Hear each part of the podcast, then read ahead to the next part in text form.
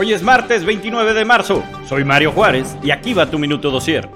La Suprema Corte de Justicia resolvió amparar y liberar a Alejandra Cuevas, acusada por el fiscal Alejandro Gers Manero de la muerte de su hermano Federico.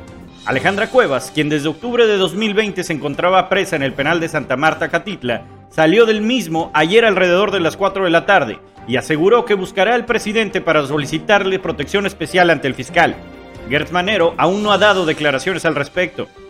Luego de reconocer que no se ha logrado vender el avión presidencial y al considerarlo demasiado lujoso para usarlo, el presidente López Obrador dijo que ahora se podrá rentar para bodas, fiestas y 15 años.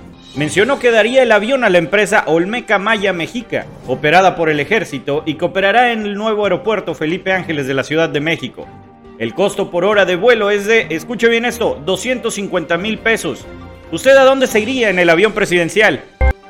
El presidente de El Salvador, Nayib Bukele, dio un ultimátum a las bandas Mara Salvatrucha y Barrio 18, a las cuales responsabilizó de los casi 90 homicidios acontecidos en los últimos tres días.